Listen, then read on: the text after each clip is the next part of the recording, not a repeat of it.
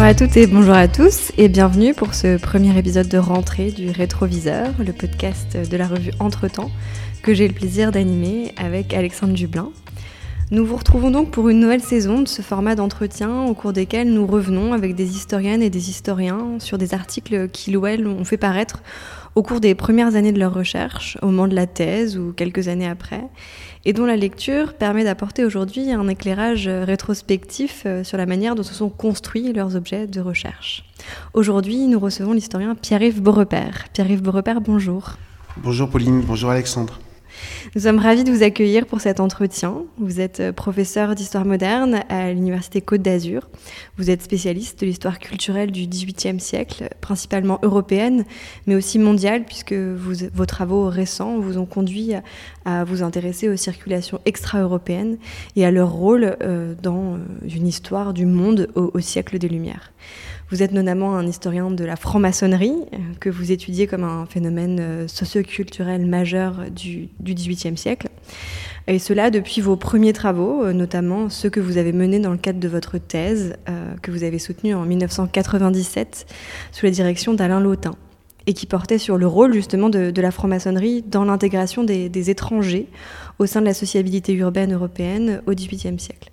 Parmi les terrains qui vous ont alors occupé, il y en a un euh, en particulier, Marseille, euh, à laquelle euh, vous consacrez un article que vous faites paraître en 95, deux ans avant la soutenance, dans la revue historique.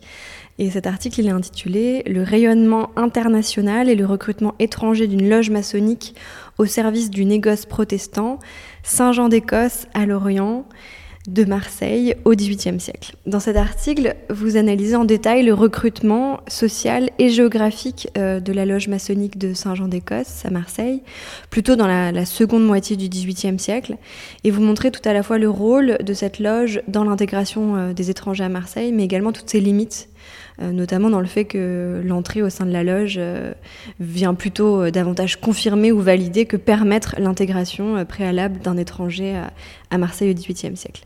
Alors avant de rentrer dans le cœur même de votre démonstration, est-ce que d'abord vous pourriez nous présenter cette loge que vous étudiez, donc Saint-Jean d'Écosse, et la manière dont elle fonctionne à, Marseille à, ce moment-là, notamment peut-être dans ses rapports avec, avec d'autres loges plus connues comme le Grand Orient de France, dont il est aussi question dans l'article? Oui, Saint-Jean d'Écosse de Marseille, c'est une loge tout à fait euh, originale, d'abord par son, euh, par son succès, sa réussite, parce qu'elle crée des loges filles dans toute la Méditerranée, mais aussi dans l'océan Indien, euh, dans les Antilles. Donc son expansion suit aussi l'expansion du, du, port de Marseille et en même temps euh, euh, les euh, canaux commerciaux qui poussent les négociants et les chargeurs marseillais à interconnecter l'espace atlantique, méditerranéen et l'océan Indien. Donc ça, c'est quelque chose d'intéressant. Du point de vue maçonnique, c'est une loge mythique parce qu'il y a toujours la question des origines. Hein de ces loges, c'est un peu leur, euh, les patentes de loges, c'est un peu les lettres de noblesse de, de la maçonnerie au XVIIIe siècle, donc on les trafique souvent. Et là, on aurait un, noble euh, jacobite, donc euh, de ceux qui appartiennent à, à l'environnement des prétendants Stuart, qui aurait fondé la loge de Marseille. bien évidemment, après, quelques années après, quand on lui demande... Ben, montrez-nous les patentes en question, ben, elles ont brûlé, elles ont disparu, mais on a des copies, euh, voilà, parce qu'ils disent qu'ils euh, ont été créés en 1751. On peut en, douter, mais voilà, c'est effectivement la deuxième, enfin, un grand deuxième, une grande deuxième moitié du, euh, du XVIIIe siècle. Et c'est une loge qui, vous parliez du Grand Orient de France, quand le Grand Orient veut se construire comme, il se nomme lui-même le centre de l'Union, qu'il veut fédérer l'ensemble des loges euh, maçonniques en France. Donc on a quand même des centaines de, loges. Saint-Jean d'Écosse est l'un des piliers des résistances au centre parisien. Là aussi, ça recouvre hein, jusqu'à aujourd'hui d'autres réalités, des rivalités ou des tensions qu'il peut y avoir entre Marseille et Paris. Là, c'est très très présent. Et ils choisissent en fait... Euh, la projection européenne et puis ensuite euh, globale, euh, le, perche tendue vers l'Angleterre en disant mais le conservatoire de la maçonnerie euh, il est là, pourquoi est-ce qu'on se soumettrait à Paris la, philosophie de la maçonnerie c'est le cosmopolitisme et donc nous sommes ouverts et, à toutes les influences, à toutes les circulations, et voulons pas nous soumettre aux dictats parisiens, ce qu'on retrouve après aussi bien à Lyon qu'à Bordeaux. Donc c'était intéressant parce que ça permettait d'aborder beaucoup de sujets. Alors justement, il faut peut-être... parce que c'est un article fascinant, parce qu'il y a... en même temps, il y, a un vocabulaire qui est très familier des gens qui font et lisent de l'histoire des circulations, euh, notamment à l'époque moderne, etc. Enfin, on, est familier. Et en même temps, il y a aussi un vocabulaire un peu ésotérique qui est celui de la maçonnerie. Et justement, c'est peut-être le moment de, de préciser. Euh, alors, qu'est-ce que c'est qu'un franc-maçon? Au 18e Et qu'est-ce que. Alors, oui, je, vois vous hausser les sourcils parce que je, je, vous demande de résumer en une question un parcours de plusieurs décennies euh, de, de, de recherche historique. Mais non, mais simplement dans à cette fin du XVIIIe siècle, qu'est-ce qu'on fait quand on est franc-maçon et, euh, et, qui on est? Quel genre de gens sont francs-maçons et qu'est-ce qu'ils y font dans, dans cette franc-maçonnerie euh, qui s'organise par loge euh, mm. donc? Ça, c'est une question très importante et c'est la question d'abord que, tous les francs-maçons, les francs-maçonnes du XVIIIe siècle se posent et puis qu'on qu se pose à, à, ce, à ce sujet. Et alors, il répond toujours par une pirouette à l'époque, c'est dans un quatrain, euh, euh, donc ils aiment beaucoup la poésie, etc. En disant, euh, on, peut comprendre ce que veut dire, euh, ce que veut dire être franc-maçon ou ce qu'est un franc-maçon qu'en le devenant soi-même. Donc c'est une pirouette, euh, mais qui en dit long sur sur sur sur cette question. En fait, moi, ce que je trouve intéressant, vous évoquiez tout à l'heure la sociabilité, c'est que il y a un côté plastique Hein, on peut en faire euh, ce qu'on veut. On peut avoir des négociants qui se disent, bon, précisément, on est là euh, pour... Euh, pas faire des affaires directement en loge, mais se dire j'arrive, je suis nouveau dans un port, je veux choisir des maisons de, commerce avec lesquelles travailler. Eh bien, par ce biais-là, je rencontrerai des gens sans doute avec qui je peux plus facilement nouer des liens, où on pourra me dire, ils sont de confiance, etc. pour les capitaines de navire, etc. Voilà. Et ça, c'est fréquent. C'est pour ça qu'il y a beaucoup de beaucoup euh, d'étrangers justement qui arrivent dans les ports de France, mais c'est vrai euh, ailleurs, qui arrivent soit munis de leur certificat maçonnique s'ils sont déjà francs-maçons, soit choisissent de devenir francs-maçons à ce moment-là. Donc il peut y avoir cette dimension-là. Mais il y a aussi une dimension caractéristique du XVIIIe siècle, c'est-à-dire euh, d'être euh, ce goût de la sociabilité pour la sociabilité. il y a les agapes, on mange, on boit, on organise autour de, de la loge du théâtre, des concerts amateurs il y a toute cette dimension-là qui peut être très euh, présente aussi. Je pense que c'est un bon mobile pour euh, devenir franc-maçon et ce qu'est franc-maçon dans la pratique, c'est ça. Et puis, euh, y a ceux qui sont vraiment intéressés par la dimension de l'architecture, du dessin, de la géométrie. C'est très présent dans, dans l'éducation graphique du, du XVIIIe siècle, beaucoup plus largement qu'on pourrait croire. Et, euh, Vous voulez dire que euh, les loges franc-maçonniques participent de cet apprentissage-là de... Oui, c'est-à-dire qu'en fait, quand on a des témoignages personnels, on n'en a pas beaucoup. Et à l'époque de l'article, j'en avais pas beaucoup, mais essayé d'en chercher. Euh, parce que précisément, c'est pas une société secrète du tout, mais on est assez discret sur ses mobiles, etc. Euh, et euh, on, on, a certains maçons qui disent, mais quand on est apprenti, on apprend euh, le dessin, l'architecture, la géométrie. Alors ça peut être pour des monuments euh, célèbres, mais ça peut être aussi vraiment dans la pratique graphique soi-même. Et ça, ça intéresse beaucoup de monde en amateur ou alors pour certains qui seraient architectes, etc., ou géomètres en praticien. Mais euh, euh c'est présent. Et puis il y a aussi, euh, quand Léograde se développe, et Saint-Jean-d'Écosse euh, se, vous parlez du vocabulaire, c'est tout le problème. Hein. Souvent, ils ont, il y a un corps commun, c'est apprenti, compagnon, maître, et puis ensuite, ils sont très imaginatifs. Donc, il y a plein de grades qui se créent au XVIIIe siècle. Il y a plein de références. Elles peuvent être alchimiques, templières, etc. Saint Jean d'Écosse est très versé euh, là-dedans, euh, et, donc euh, beaucoup, euh, beaucoup de francs-maçons à Saint, à Saint Jean d'Écosse de Marseille ou ailleurs se disent aussi, hein, c'est l'occasion de se euh, rattacher à, à une généalogie mythique par exemple, voilà, l'ordre templier, mais ça peut être aussi des rites initiatiques antiques qu'on redécouvre au XVIIIe siècle, Éleusis, etc. Ça m'a toujours frappé parce qu'aujourd'hui, il y a des loges qui s'appellent Éleusis, euh, mais elles font pas forcément le lien avec le fait qu'au XVIIIe siècle, ils adoraient se, euh, se rattacher à un certain nombre de cultes à mystère antique. Donc ça peut vraiment être, euh, être tout ou être un bon chrétien aussi. Mais alors justement sur, euh, sur ce que vous disiez à l'instant, sur le fait que c'est pas une société secrète, parce qu'aujourd'hui évidemment il y a une sorte d'aura un peu nébuleux, un peu mystique, un peu secret, etc. Mais justement, dans quelle mesure est-ce que c'est secret, c'est pas secret? Et la question corollaire en fait c'est aussi est-ce que c'est facile de devenir franc-maçon? Parce que, et là on entre dans une caractéristique assez forte de votre article, c'est qu'il y a un vrai problème de source.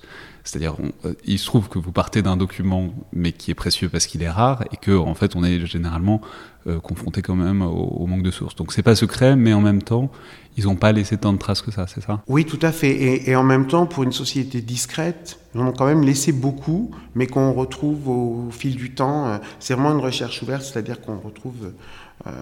On a aujourd'hui des archives euh, euh, qu'on n'avait pas quand j'ai commencé la thèse, par exemple. Parce qu'il y a toutes les archives qui sont revenues de Russie au début euh, des années 2000 à l'époque où c'était encore ouvert, etc., que les archives revenaient massivement en France. Il n'y a pas que la franc-maçonnerie, hein, celles du Comintern qui sont revenues, etc., sont revenues en Belgique, etc., ça, ça a changé. Et donc je les avais par exemple pour l'habilitation, mais pas pour, la, pas pour la thèse.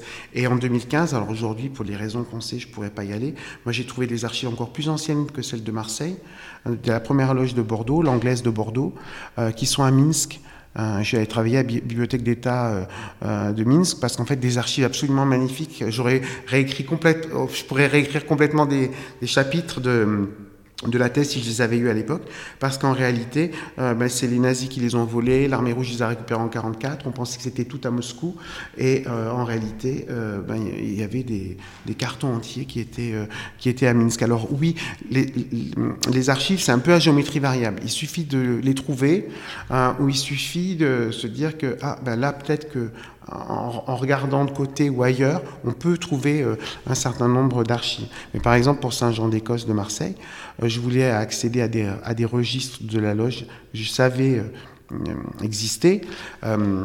le propriétaire, en, en, Belgique, en Belgique, là aussi, hein, à, Bruxelles, m'a laissé les voir, j'ai eu un certain nombre, j'ai pu prendre des notes, etc. Il est décédé entre-temps, j'ai essayé euh, via l'université libre de Bruxelles, qui s'est toujours, historiquement, elle est liée à la franc-maçonnerie en Belgique, donc elle s'est très euh, intéressée... Euh, à l'histoire, au patrimoine maçonnique, etc. Euh, les héritiers n'ont jamais voulu euh, qu'ensuite ça puisse non seulement être déposé, mais même copié. Donc ouais, il y, a ce paradoxe. En quelque sorte, un secret qui est venu après coup, qui vient progressivement au fil des générations. Donc, donc euh, voilà, c'est pas la dynamique générale n'est pas d'ouverture croissante peut l'avoir, puis il peut y avoir fermeture. C'est assez. Je dis toujours, moi, aux étudiants, par exemple, euh, puisque vous parlez de comment on devient maçon, euh, secret, discret, moi je dis, si vous voulez aller voir des archives euh, privées, personnelles, de familles qui ont eu des ancêtres francs-maçons, comme la Révolution et le 19e siècle sont passés par là, et qu'après c'était un peu le, mouton noir de la famille qui avait été maçon au 18e, ce qui c'est pas vrai du tout, mais c'est leur relecture de ça post-Révolution française. Je dis, vous commencez pas à dire bille en tête, je voudrais m'intéresser euh, euh, donc à votre ancêtre franc-maçon, parce que là, vous êtes sûr qu'ils vous diront rien. Euh, et inversement, j'ai pu aller, mais c'est tout récent, travailler dans les archives des jésuites à Vanves, euh, sur l'abbé Baruel, hein, un grand anti-maçon s'il en est, euh, ils sont totalement ouverts. Donc il faut vraiment, pour les archives, faire attention dans quel contexte c'est, etc. Mais euh, devenir franc-maçon au XVIIIe siècle, ça dépend de la loge, bien évidemment, mais c'est très facile, parce que pour, pour faire une comparaison, en France, il y a 800 à 900 loges à la fin du XVIIIe siècle, 40 à 50 000 francs-maçons, à part les confréries, mais elles sont elles sont émiettées euh, dans, dans tout l'espace français. Il n'y a aucune autre forme de sociabilité qui réunisse autant de monde. Euh, c'est le même ratio qu'on aurait aujourd'hui avec la population. Dans, dans, toutes les petites villes, ou quasiment, il y a au moins une loge. Donc souvent, en, réalité, euh, ce qui est dur, c'est parfois dur, c'est de rester parce que chacun veut être vénérable de la loge, orateur, donc ils se disputent, y compris dans les mêmes familles. Donc ils font participarité, ils créent d'autres loges, etc. Donc c'est absolument facile de devenir franc-maçon au XVIIIe siècle. Il y a énormément de livres qui disent, pas comment devenir franc-maçon, mais en gros quels sont les secrets des francs-maçons, euh, euh, etc. Et donc, un, un le voyeurisme. Les meilleurs, secrets sont imprimés dans des livres en général. Oui, c'est exactement. Vous ne croyez pas si bien dire parce que, à l'origine, dans les loges, on, pour les rituels, etc., on ne doit pas les mettre par écrit. Donc c'est oral, ce qui fait qu'au bout d'un moment, ils en ont ras-le-bol d'apprendre des, des, pages entières de rituels, etc. Et ils offrent aux nouveaux membres un ouvrage de divulgation le secret des francs-maçons, euh, etc., Percé, il y, y, a ce genre de, de références, parce qu'ils trouvent que c'est quand même beaucoup plus simple d'avoir le, bouquin sous les yeux ou de l'avoir juste appris euh, avant. C'est assez étonnant, hein, ça. Alors au sens propre, c'est une profanation. Et alors là, vous dites que cette loge-là, euh, par rapport au recrutement euh, social, donc qui, qui est maçon, en fait, euh, que celle-ci, elle est plutôt assez huppée, c'est ce que, que vous dites, mais, mais quand même, vous dites que qu'il y a une espèce de croyance qui pourrait associer la maçonnerie à des, que les, les, grands nobles à ce moment-là, ou les gens très fortunés, mais c'est pas vraiment le cas, en fait. Alors, qui sont ces, qui sont ces maçons qui sont à Saint-Jean-d'Écosse Alors, Saint-Jean-d'Écosse, c'est un peu particulier parce que c'est Marseille, et donc c'est le poids du, du négoce, euh, protestants, mais pas seulement. Euh, là, il, y a, il, y a, peu de représentants euh, de la noblesse, encore moins de l'aristocratie, parce qu'il y a la dualité entre Aix avec la noblesse de robe, le Parlement de Provence et Marseille. Euh, donc c'est un recrutement où la part euh, nobiliaire, à part euh, les serviteurs du prince, des représentants de, l'État administratif du XVIIIe siècle qui sont en, loge, ou Maloué, le futur ministre des colonies et de la marine à, la restauration, mais qui est intendant de la marine à Toulon à cette époque-là. Mais sinon, sont vraiment les négociants, euh, leurs familles, les capitaines de navires, euh, parfois même quelques subrécargues, c'est-à-dire ceux qui sont l'adjoint du capitaine du, du navire. Euh, c'est vraiment le, euh, ce monde-là. Et puis beaucoup d'étrangers, à cause du caractère cosmopolite de la ville, des consuls étrangers à Marseille. Et ça, c'est ce qui m'a donné aussi l'idée après de continuer à travailler sur les, sur les consuls, les, les correspondances consulaires. Voilà, les, les consuls, on, peut, peut c'est peut-être le moment de préciser, parce que c'est quelque chose qui a été beaucoup travaillé à une époque, a ça a commencé il y a 20 ans à peu près. On s'est un consul, en fait, fondamentalement, ça, ça allait rester un peu, mais il faut le préciser peut-être pour les auditeurs, c'est quelqu'un qui s'occupe des marchands étrangers dans une ville, qui leur donne des contacts, qui peut être un intermédiaire vis-à-vis -vis, euh, des autorités locales. Donc c'est vraiment une porte d'entrée d'une nation étrangère, mais installée dans la ville. Donc de ce point de vue-là, c'est intéressant. Oui, tout à fait. Moi, à l'époque, effectivement, euh, les, travaux récente des deux décennies que vous évoquiez sur les consuls allait commencer. Donc, j'avais pas une, documentation euh, euh, type euh, historiographique très très large, à part des classiques sur ce qu'est un consul, etc.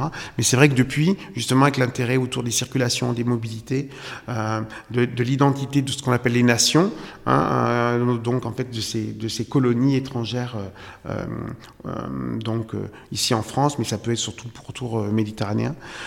donc, c'était le tout début. Mais c'est vraiment très intéressant parce que moi j'ai un consul de Danemark, de Suède, etc. Donc c'était des notables de la, de la communauté. Effectivement, ils font l'interface avec les, les représentants des autorités sur place, du pouvoir municipal.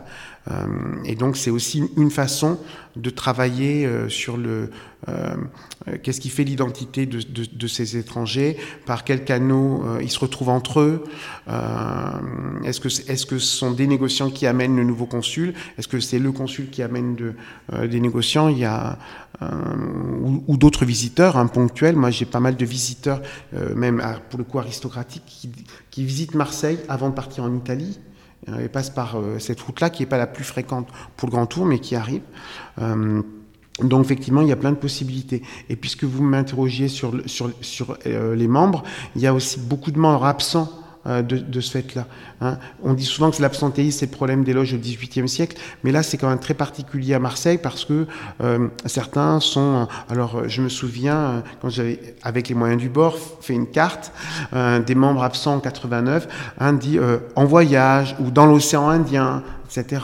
Donc il y a ceux qui sont aussi, euh, ceux qui euh, sont allés voir euh, les plantations, les habitations, comme on dit au XVIIIe siècle, à Saint-Domingue, à la Guadeloupe ou à la Martinique, et qui sont absents pour plusieurs mois, mais qui vont profiter de leur absence pour créer une loge fille, par exemple, de, de Marseille. On a des négociants aussi, ils sont à Marseille, mais eux, ils regardent plutôt vers Beaucaire à cause de la foire en question, et là, qui est là une des grandes foires européennes, et là où ils créent, euh, ce fait là aussi, une loge fille.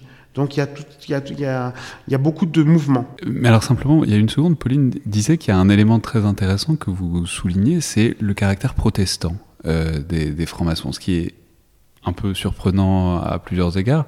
D'abord parce qu'on associe plutôt la même franc-maçonnerie à une sorte de sortie de la, religion, en tout cas progressive, mais aussi parce que du fait même du nom de la loge, vous dites c'est Saint-Jean d'Écosse, aurait été fondé par un jacobite, donc un partisan catholique du roi d'Angleterre euh, Stuart, qui serait venu, mais vous dites, en fait, on regarde les listes et ils sont quasiment tous protestants, enfin en tout cas ils sont en très très grande majorité protestants.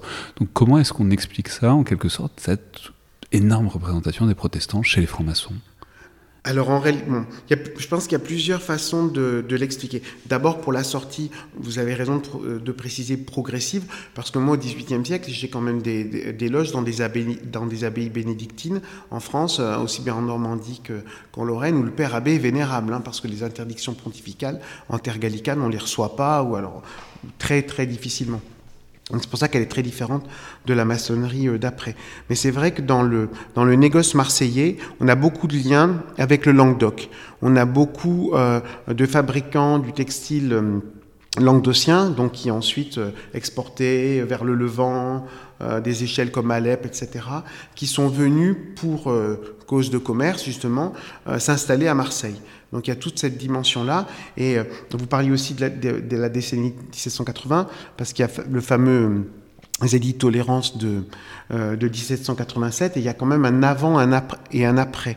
Mais on, sait très bien, parce que les négociations précèdent, que tout au long des années 1780, il y a quand même une visibilité accrue des protestants en France, notamment dans le sud de la France, euh, euh, on, fait semblant de découvrir qu'ils ont réapparu. Hein. Il y a beaucoup d'échanges qui sont là, donc c'est plus facile à ce moment-là. Hein, euh, pas forcément voilà, de, de, dire que on est d'origine protestante et de, de, faire savoir, par exemple, que dans les chapelles associées au, consulat dont on parlait tout à l'heure, on faisait souvent baptiser euh, les enfants dans les familles protestantes ou à l'occasion euh, d'échanges commerciaux avec Genève. J'ai beaucoup de, Genevois et de Suisses dans, euh, à Saint-Jean-d'Écosse parmi ces, ces, négociants protestants. À cette occasion-là, on poursuit aussi une forme de cursus familial, tradition familiale et religieuse dans la, Rome protestante qui est Genève.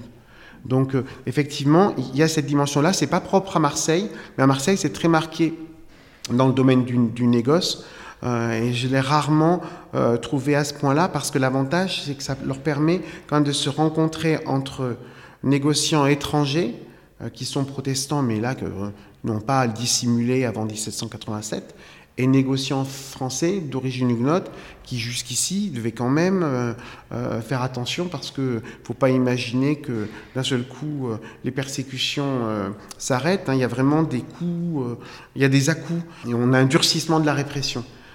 donc là, ils ont sans doute trouvé un, un, espace une forme de, neutralisation de la, des problèmes confessionnels entre catholiques et protestants, parce qu'il y a des catholiques aussi dans cette loge-là. Et euh, souvent, ils diront après, c'est le lieu où on a appris entre chrétiens euh, à se retrouver par-delà les barrières confessionnelles. Et ça, je pense que ça joue, euh, ça joue beaucoup. Et on se dessine dans cet article bah, les deux pans importants de votre travail bah, dans ce qu'il a été par la suite, c'est-à-dire à la fois la franc-maçonnerie et la question des circulations.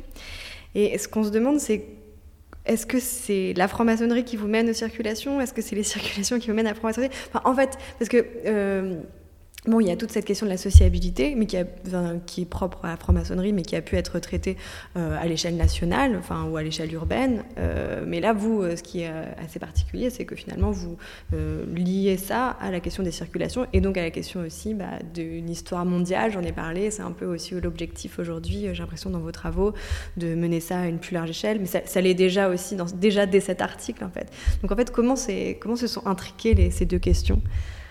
Oui, c'est effectivement. Euh, euh, moi, c'est une question que j'ai jamais résolue quand on fait le retour sur ses propres travaux. Euh, euh, j'ai du mal à, savoir dans, dans quel ordre euh, ça s'est fait parce que je pense pas que c'était forcément conscient. Comme je, je, préparais la thèse à Lille, il y avait des phénomènes transfrontaliers très marqués. Ça jouait là. En cours de, j'étais professeur au lycée et en DEA, on avait j'étais inscrit en DE en même temps. On avait des, il y avait des séances justement sur les circulations.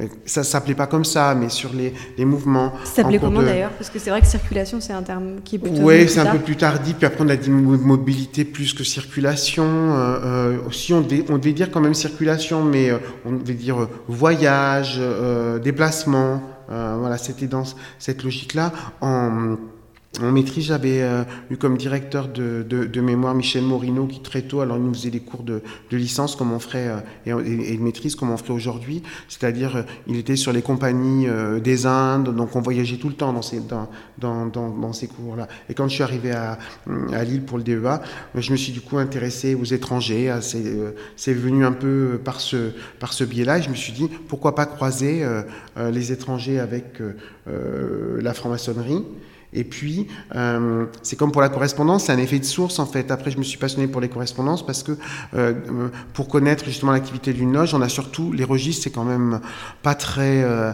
excitant parce que c'est des procès-verbaux d'assemblée, c'est toujours un peu la même chose, etc. Les listes, c'est pratique, mais ce sont des listes. Les correspondances, ça dit les conflits, ça dit euh, les choix, etc.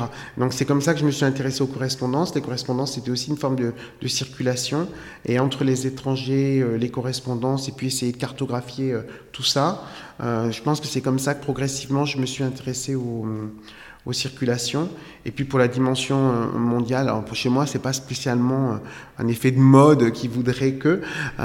Il se trouve qu'il y a une dizaine d'années de ça, je suis allé travailler deux ans euh, à l'université de Nouvelle-Calédonie dans le Pacifique. On est partis tous en famille euh, là-bas et euh, je me suis dit là le 18e siècle européen c'est très loin et en même temps c'est très près. je passais tous les jours par l'avenue James Cook etc pour l'université. donc je pense que le changement d'échelle il s'est fait un peu spontanément comme ça.